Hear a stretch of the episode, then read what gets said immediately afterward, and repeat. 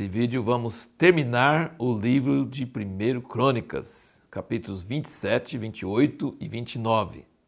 O maior sonho de Davi era fazer uma casa para Deus. Quando Deus proibiu de fazer isso, ele não se desanimou, mas dedicou tudo o que tinha para Salomão receber tudo pronto. Materiais, planta, descrição do serviço de todos os levitas, sacerdotes, porteiros e músicos. Ele deixou tudo pronto para Salomão executar. Mas uma coisa importante sobre Davi, Davi era apaixonado por Deus. Era apaixonado, amava Deus de todo o coração mesmo, de verdade. Mas ele não tinha só isso ele era uma pessoa que conseguia fazer com que os seus liderados ficassem apaixonados por Deus também. E aí você nota no capítulo 29 que ele oferece umas ofertas voluntárias para a casa de Deus e depois percebe que o povo que ele lidera, os líderes e todo mundo ofereceu também e ele ficou transbordando de alegria de ver que a paixão dele por Deus tinha sido transmitida para o povo, tinha contaminado o povo com a mesma atitude, com o mesmo espírito dele.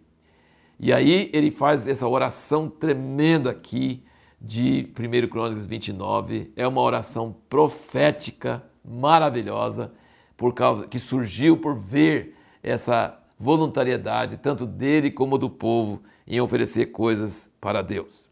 Nós vamos voltar um pouquinho para essa oração depois, mas vejamos aqui. A casa de Deus não era só o maior sonho de Davi era o sonho de Deus também. Veja como é que Deus é metódico. Escolheu a terra de Israel, escolheu Judá, escolheu Davi, escolheu Jerusalém e agora escolheu a casa.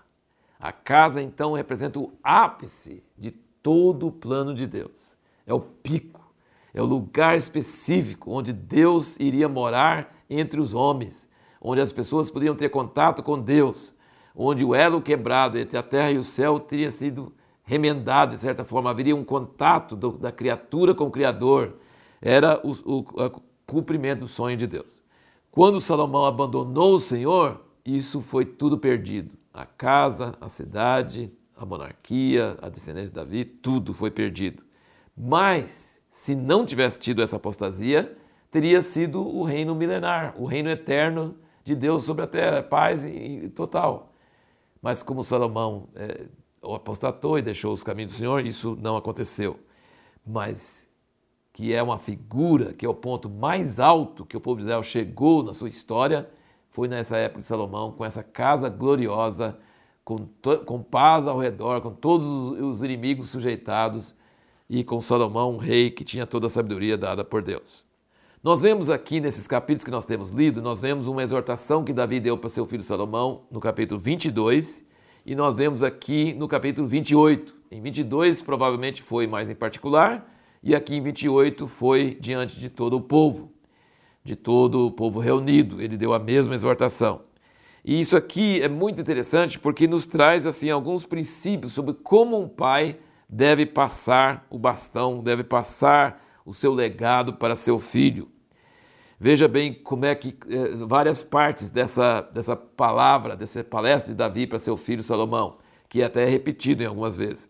Mas primeiro ele conta sobre a promessa de Deus para seu filho. Ele fala para seu filho: Você foi escolhido por Deus para fazer uma coisa que eu não pude fazer.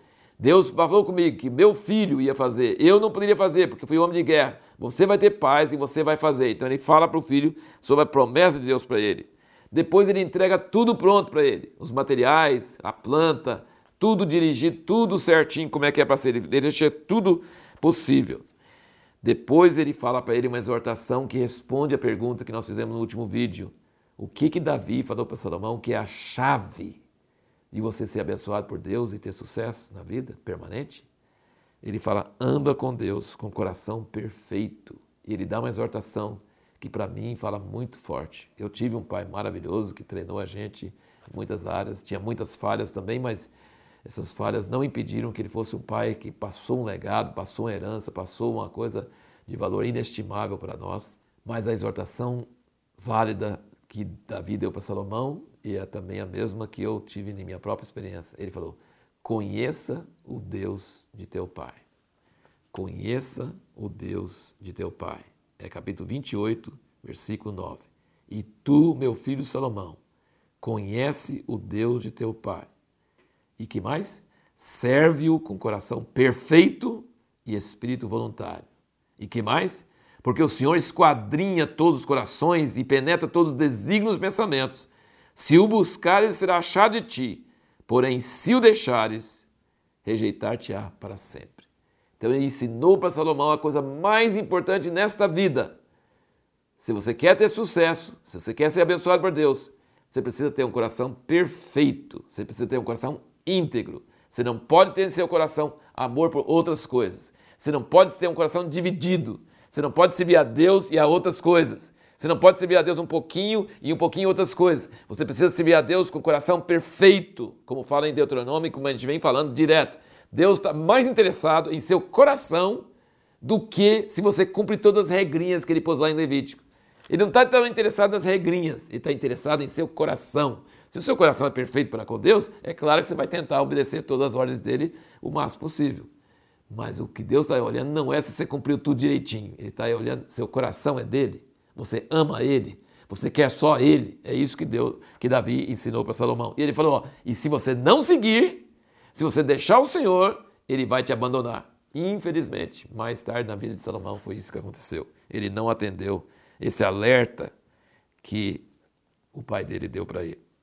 E essa exortação que Deus sonda o coração, ele fala isso aqui e ele fala isso também na oração de 1 Crônicas 29 e versículo 17.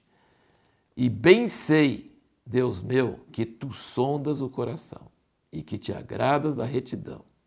Na sinceridade do meu coração, voluntariamente ofereci todas essas coisas. E agora vi com alegria que teu povo que se acha aqui ofereceu voluntariamente. Ó Senhor, Deus de nossos pais, Abraão, Isaque e Israel, conserva para sempre no coração do teu povo essas disposições e esses pensamentos. Encaminha o seu coração para ti. E a Salomão, meu filho, dá um coração perfeito para guardar os teus mandamentos, os teus testemunhos, os teus estatutos, e para fazer todas essas coisas e para edificar o palácio para o qual tenho providenciado.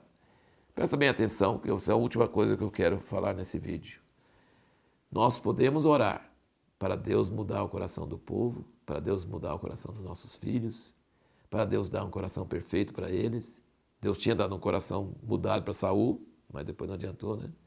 Podemos pedir, podemos orar. Davi pediu para Deus dar a Israel e a Salomão um coração perfeito. Mas ele diz também que Deus sonda o coração. Então, oração é importante, mas só oração não serve, não resolve. Porque tem a responsabilidade de cada um de corresponder com Deus. Podemos orar por nossos filhos, mas nossos filhos também têm responsabilidade para voltar o próprio coração a Deus. Oração e exortação, como ele exortou, é importante mas não é suficiente. O filho também tem que encarnar isso e tem que ter responsabilidade com isso, e o povo também. É, e o que nós vamos começar a tratar né, no próximo vídeo vai ser Segundo Crônicas, um outro livro da Bíblia. E a pergunta que nós fazemos para responder lá é: os presentes e bênçãos que Deus nos dá podem nos fazer mal?